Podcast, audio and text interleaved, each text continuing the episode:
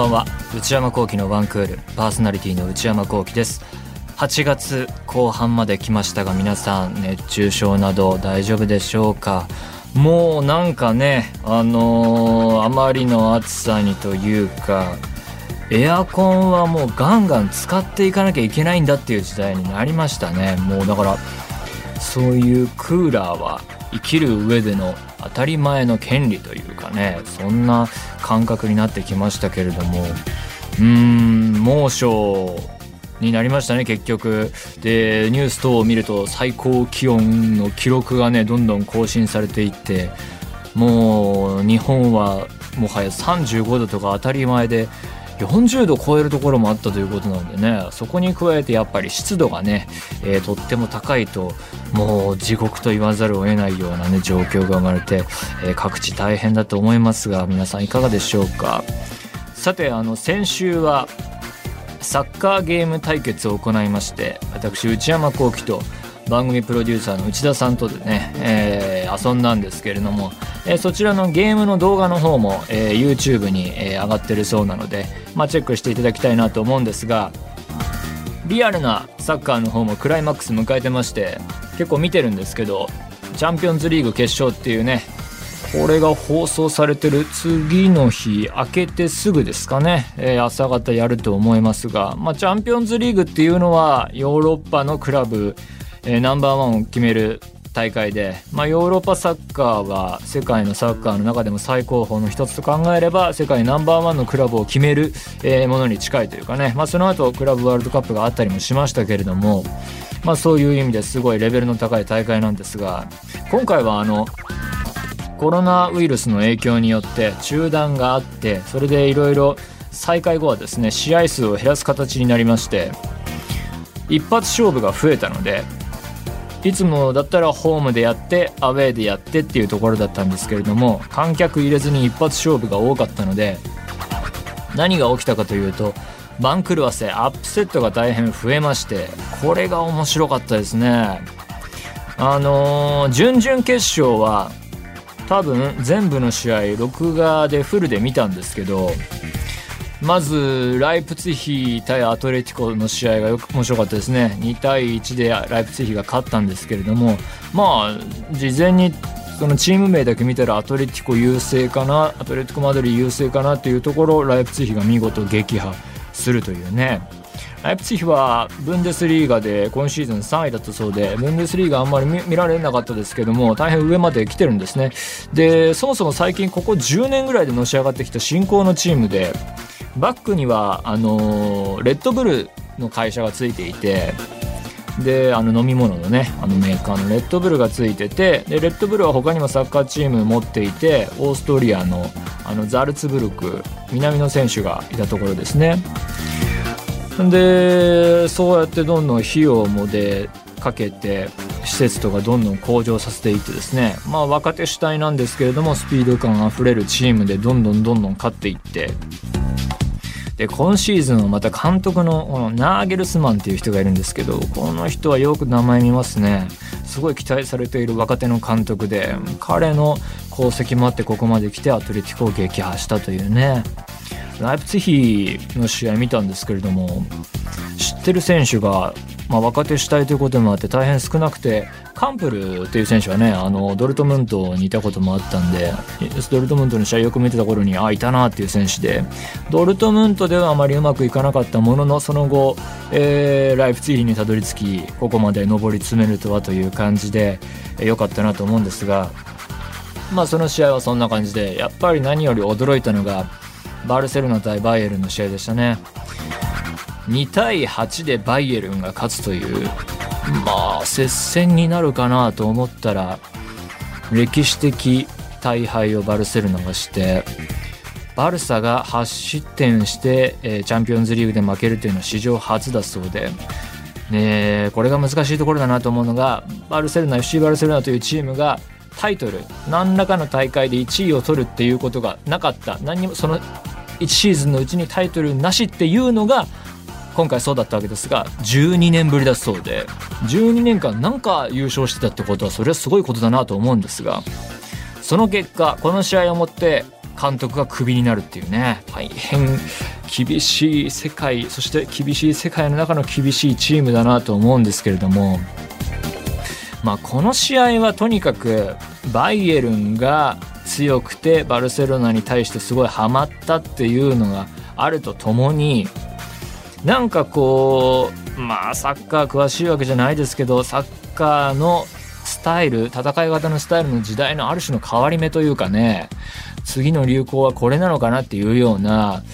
もう何て言うか全選手が働き者にならないといけない時代でえ、フォワードだからこれをしなくていいとかミッドフィルダー中盤の選手だからこれをしなくていいとかディフェンダーだからこれができなくていいっていうことがなくて全ての選手がえー、得意なことが1ついや2つ3つぐらいあったらなおよしみたいな。もう全員が運動量多くていろいろなことができるっていうチームじゃないと上にはいけないんだなっていうのが改めてこの試合を通して見えてきたというかまあそこの背景にはバルセロナがまあスタメンの選手たちの平均年齢が結構上がってきていて世代交代新しい選手がどんどんどんどんそこに割って入んなきゃいけないんだとここ何年も言われ続けていたけれどもうーんなかなかやっぱりビッグネームがいるんで難しいっていう部分があったり、まあ、ニュース等を見るとその選手だけじゃなくてそれを支えるチームの運営側の内部分裂というかその辺のうまくいってなさも相まってバルセロナという、まあ、歴史ある大変タイトル取ってきたチームが一つ変化を迎えなければならないタイミングがここに重なったということなんらしいんですけれどもね、まあ、それを読むと久保選手をね取れなかったこともなんかいろいろこうつながってくるのかなと思いつつうん。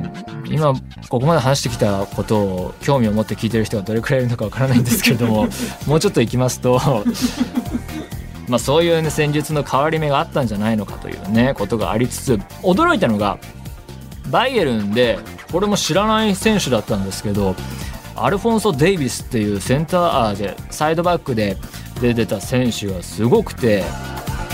最近入った選手らしいんですがガーナ出身のカナダ代表の選手でこれがとんでもないフィジカルも体大きそうでしたしとにかくドリブルのスピードがめっちゃ速くてねサイドへぐって真ん中の方の行ってマイナスのパス出してアシストしたシーンとかもすごかったしこの選手がまだ19歳っていうんですからねバイエルンすごい選手層熱いなと思いながら見てたんですけれども。まあ他にもいろいろマンチェスターシティが敗れたりなどなど話していったら番組が終わってしまうのでやっていこうと思いますサッカー結構見てたので映画は全然見てないですね、まあ、しょうがないですさてそれでは内山昂輝の1クールスタートです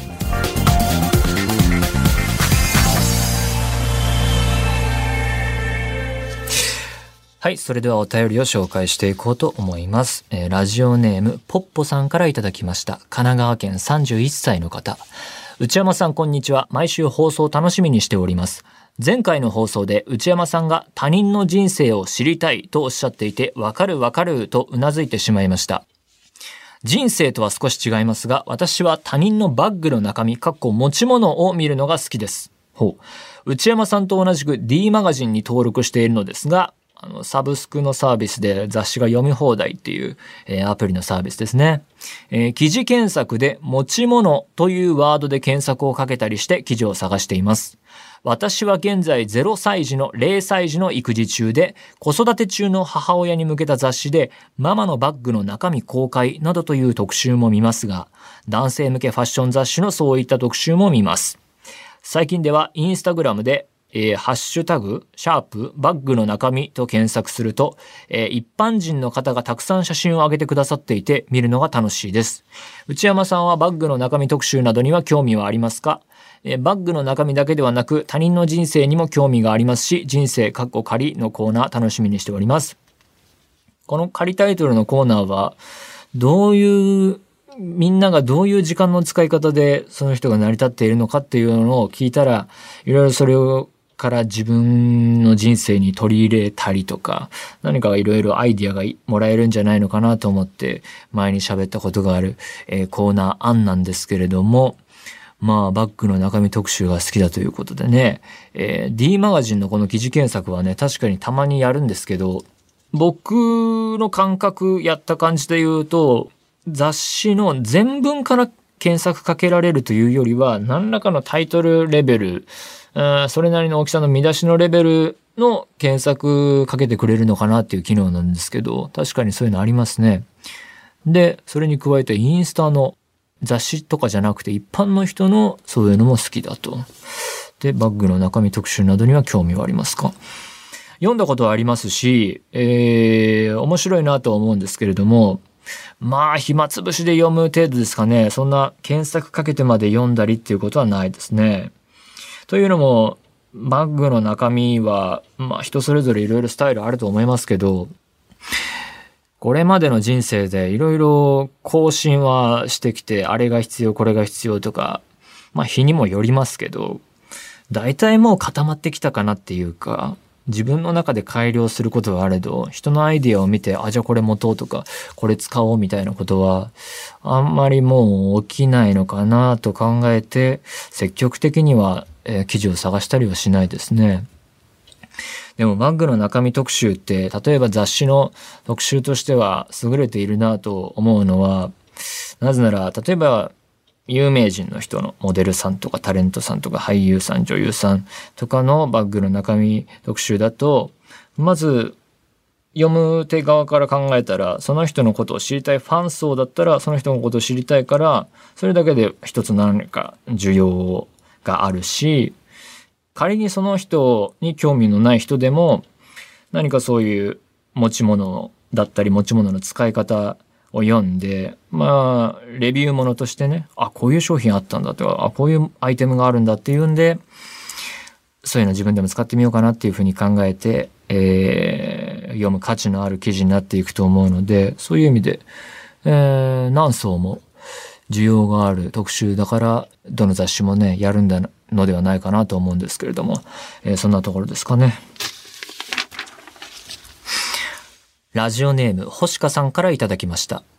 お誕生日放送会のゲーム対決面白かったです。まさか本絞り変換権をかけた試合とは。YouTube 実況動画もかじりついてみました。お二人の会話の楽しさだけでなく、動画に表示される字幕のフォントや色にまで盛大に仕掛けがあり大笑いしました。8年流行遅れのワイルドだろうも聞けて嬉しかったです。何より驚いたのは内山さんが終始大声で騒いでおきながら最後盛り上がらなかったと言い放ったところです。これはそのその大声で盛り上がったとかそういうことじゃなくてゲームの展開がね、そのサッカーの試合の内容が全く盛り上がらなかったってことですね。最高でした。味噌汁もそのペースを崩さないでくださいね。一体どのペースなんでしょうか。えー、続きまして、同じような内容で。えー、ラジオネーム、サイドワインダーさんからいただきました。鳥取県の方。内山さんこんばんは。先日は誕生日おめでとうございました。そして先日の誕生日会映像を含め視聴しました。サッカーゲーム FIFA20、FIFA20 ですが、えー、試合前にちょうど2点差で勝ってくださいと指示される八百長かっこはてな。八百長ではないですね。あの、そういう謎のルール設定がなされて、僕の望みを叶えるには、えー、2対0で2点差をつけて僕が勝つ必要があったということですね。が発生したにもかかわらず、見てて聞いてて面白かったです。やはり映像付きだと分かりやすさ面白さ倍増でした。それはそうでしょうね。僕も映像コンテンツとして望んでいたので。えー、プレーについては、勝利に向けてボールを支配して組み立てる内山さんと、引いて守ってカウンター狙いの内田さんという印象を持ちました。まあ、よく言えばね、そうだったかもしれないけど、二人ともそんなに FIFA にこうね、あの、やり込んでない感がありましたよね。もうちょっとプレイ時間を増やせば違った試合展開もあり得たかもしれないんですけどね。内山さんは得点を決めて大喜びしたり、ピンチを招いてあたふたしていたりとすごく楽しそうでしたね。僕もサッカーゲームやってみたくなりました。ぜひぜひやっていただくと、FIFA 大変面白いですからね。グラフィック、プレイステーション4でやりましたけど、大変、えー、向上してますし、プレイしてても大変面白かったですから、うん、いいと思いますね。えー、無事に本絞りは内田さんのもとに渡っていきましたか、まあ、これに関しては本絞りを、えー、これまで僕がいろいろな企画でプレゼントでもらってきていたものを変換するということに成功したので、まあ、ちょっと宙ぶらりんの状態というか、どこ行くでもなく、えー、あるという感じで、えー、そういう感じですかね。お、なんか内田さんが入ってきた。ちょっといいですか？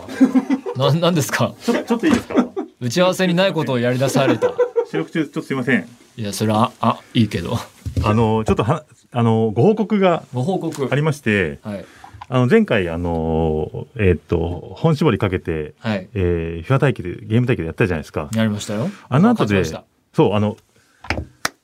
いやいやもうそのくだりはいらないよ。内山さんが、まあ、見事2-0で。2-0勝って。で言われた通り勝って。えーその時で、えっと、うん。1.4年分あった、えっと、本絞りの権利を全部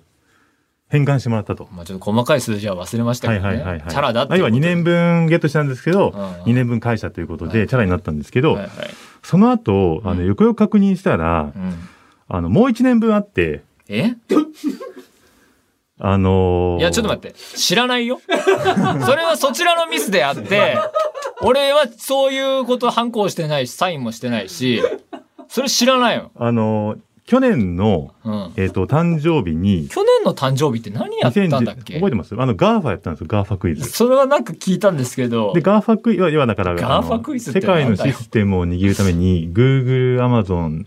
えー Facebook はいはいを何になろう、 GAFA 系になろうみたいな話であそんな話、たわごとは言ってた。やったんです。で、その結果、そのクイズで、はいえっと、内山さん優勝してて、ありがとうございます。で、結果、本絞り1年分ゲットしたんですね。ああ、そうだったんだ。で、それ以前に2018年の8月の誕生日にも、えーゲーム対決で1年分ゲットしていて、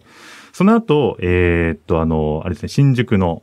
VR えのマリオカート対決でもゲットしていて、結局3年分ゲットしたんですね。FIFA、前回の FIFA、はい。VR 対決、はいはいえー、 GAFA クイズ、はいはい。で先週先週っていうか前前回の FIFA2 みたそうです、いなそうです、そうです。でで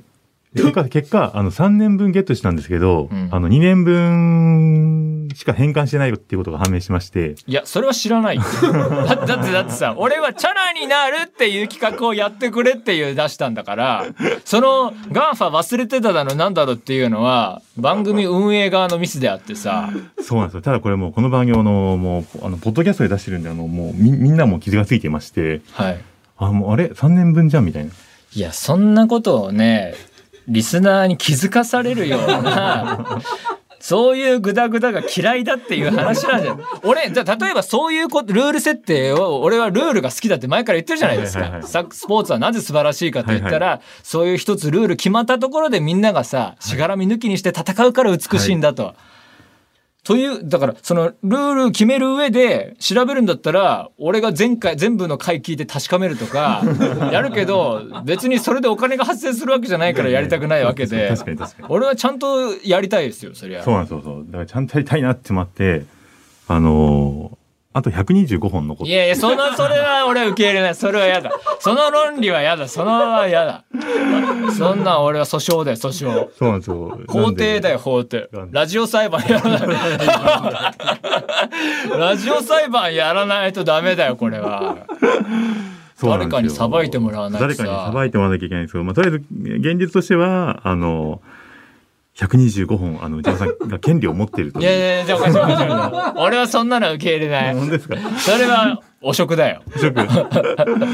や、でもクリーンにやろうと思うと、やっぱこう125本か、あの、返還、返還、なんか、なんかの方じゃあ返還しましょう。なんか、企画考えて、なんか企画考えて。いや、やだやだ。この間勝ったもん、俺は。あ、に2-0だから。本気出してさ、勝ったんだからさ。そう、だからその分の、えっ、と、だから2年分だから730本分は、いや、俺は2年分って聞いてないんですもん。あ、そうなんですか？チャラになるっていう。全部チャラに、これ、俺がもう持って帰ることはない、ゼゼロにするんだっていう企画だもん。なるほど。じゃあ、じゃあチャレンジしますか。いや、そうでしょ。そ、そんな、なんか次への企画の方がみたいな、俺はちょっとや、いや、なんか、その論理組み立てるんだったらもうちょっと違うアプローチで来ないと。本当ですか？絶対嫌だな。じゃあちょっともう一回考えますんで。そうですよとりあえず今、あの、3年分あったっていうことだけお伝えして。その3年分をカウントし忘れてるところに遡ってアウトじゃないですか。いや本当ですよねどうなんですか？いや、本当それ言われると本当にもう、あの、何の申し開きもできません。別にそれは誰がやるそこそんな記録を積み立て上げるほどの価値のある番組じゃないっていうことだとは思うんですけど同時に。ちょっとリスナーからの意見も募りましそう僕らはこういう意見の対立してますけども、そうそうラジオ裁判なわけですから、ね。僕はこれをどう被告としては今の内田さんの主張は分かりましたよ。はいはいはい。一方で、まあ、内山さんの主張もまあお伝えしたということで、ラジオ裁判ですからあの次はリスナー側の弁護団をね今の話を聞いててどういうどっちがっていどうかっていうのをねそうですね。意見を意見を。えー番組に送ってください。送ってください。サイドワインダーさんちょっとメール最後まで読まないとね。ね。えー無事に本絞りは内田さんの元に渡っていきましたが今こうやってグダグダしています、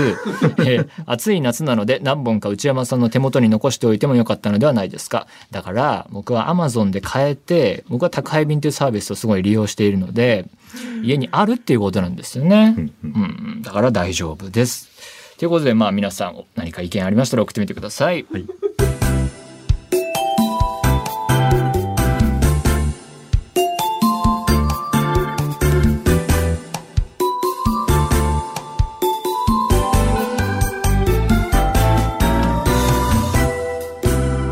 内山幸喜のワンクール。内山幸喜のワンクール。続いては夏休み特別企画。皆さんから募集していた怖い話を時間の限り紹介していきます。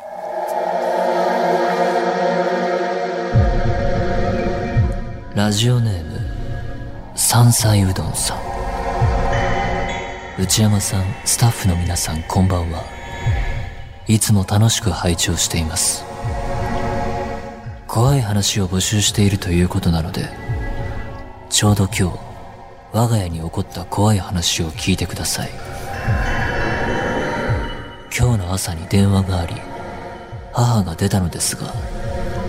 それが警察からの電話だったのです。しかも私たちが住んでいる町の警察署からではなく県内ではあるものの離れた町の警察の方からでした。話の内容としては不法投棄された車が見つかりナンバープレートを照合したところ私の家の車と一致したので電話したとのことでした。しかし登録されている車種とは違うのでナンバープレートを盗まれていないか確認してほしい。と言われました。もちろんナンバープレートは盗まれておらずナンバープレートを偽造する際に偶然我が家の車と同じものになってしまったのではないかという結論になりました。しかし個人的には不法投棄で見つかった車が我が家の車と車種は違うものの大きさと色が同じだった。ということにゾッとしました。もしかしたら色と大きさが同じ我が家の車に何かをなすりつけようとしたのではないか。そう考えるととても怖いです。ということでいただきましたけれども。うーん。今日今朝電話があってお母さんが出たら警察からの電話。なんかこういう警察だったり公のところものの怖い話と捉えると大体なんかね警直接警察の人じゃなくて警察の方から来ましたみたいな詐欺とか消防署の方から来ましたみたいな詐欺とかねその手の怖い話がを連想しましたけれどもそうではなくだから僕は読みながら思ったのはその元々の、えー、山菜うどんさんはそれを事実ラインとして捉えた。警察からの電話がその最初のね方の文章で私たちが住んでいる町の警察署からではなく県内ではあるものの離れた町の警察の方からっていうところがなんかその電話の内容を全て信じていいのかなと思いながら読んだんですけれども。で内容としては不法投棄された車が見つかりえーでそのナンバープレートを照合したら、えー、山菜うどんさんの家の車と一致したので、まあ、そこがデータから電話番号が出てきて電話したんだと。しかしでその不法投棄された車は車種が違う。ナンバープレートを盗まれていないか確認してほしい。で盗まれていなくて、えー結論としては不法投棄された方の車がナンバープレートが偽造でそういうことするんだ車乗らないから分かんないですね偶然我が家の車と同じものになってしまったのではないかとそれで連絡が来たのではとうん、ここで終わりにしていい気がしますけどね、僕は。たまたまだっていう。うん、偶然そうだったんだっていうので終わりにするのかと思いきや、山菜うどんさん的には、車、その不法投棄の車が、車と車種は違うものの、大きさと色が同じだった。へえ。偶然じゃないですかそうやって考えた方がやっぱ人生楽なことも大きいと思うんですよね。まあで、それを裏打ちするというか、もっと怖くするために、色と大きさが同じ我が家の車に何かをなすりつけようとしたのではないか。じゃあその不法投棄された側の何かしら悪い人が自分の家の近くに来ていて何か観察したり、えー車が走っている様を見たのではないか。えー個人的因縁なり何なりを感じるということで怖がっていると。まあその可能性もなくはないのかもしれないですけど、まあ、幸せを追求する意味では偶然だったということで考えた方がいいんじゃないですかね。うん、偶然ということでよろしくお願いします。皆様からの怖い話、引き続きお待ちしています。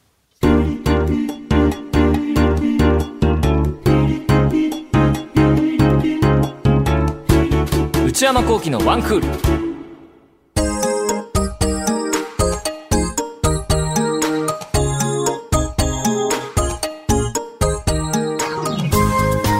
山幸喜のワンクールそろそろお別れのお時間です。今週は、えー内田さんと揉めているうちになかなか尺を使ってしまってコーナーもちょっと短かったんですがいかがでしたでしょうか。まあさっきも話しましたけれどもお互いこう言い分がぶつかるところがあったので、えーまあラジオ裁判ということで、次はまあリスナーの方々からのねあのー公平なというかいろいろ聞いて毎週聞いている人からの意見を募ってですね考えていきたいなと。ここで例えば、えーこういう間違いがあったからもう一回対決をしたらいいんじゃないかみたいなのを仮にリスナーの方から聞いてもですね僕は僕で言い分がありますから それに流されることは一切ないんだということをね一つ事前にお伝えしておいて一手間省きたいなと思うわけですね。だけどもそうは言うけどこういう考え方もできるんじゃないかみたいな新たな、えー理論というかね理屈があったら教えていただきたいなと思うんですけれどもそもそもはその番組の記録の積み上げっていうかこういうことがあってああいうことがあってっていう検証をちゃんとしないままに、えー前回のゲーム企画になだれ込んでいったっていうのが問題なわけでそれが本気であれをやってるんだとしたらやっぱりちょっと大人としてね それの仕事の仕方それでいいのかっていうところに言いたいですよね。僕はグダグダしたものが本当にはですね。ルールを整えた上で正々堂々戦うっていうその戦いが人々の心胸を打つわけでさそんなぐにゃぐにゃしたものの上で戦ってもさあじゃあこの間の勝負もなんていうかおためごかしっていうかお遊びなんだけれども本気なんだみたいなガチ感とそのガチじゃないエンターテインメントのということでね。そういうのも含めて皆様からのメールをお待ちしています。また現在夏休み特別企画として皆様から怖い話を募集しています。怖い話実際に体験した話でも結構ですし創作作り話でも構いません。ただ創作である場合はそうであることをちゃんと書いてください。すべてのメールはこちらのアドレスへお願いいたします。one.joqr.net one.joqr.net 番組公式ツイッターアカウントは、アットマーク、one アンダーバー joqr です。こちらもぜひチェックしてみてください。この番組は、ポッドキャストと YouTube でも配信中です。ポッドキャストは、ポッドキャスト QR、Spotify などで、えー聞けます、えー YouTube は文化放送エクステンドの公式チャンネルで配信しています。更新は火曜日のお昼予定です。それではまた来週、さようなら。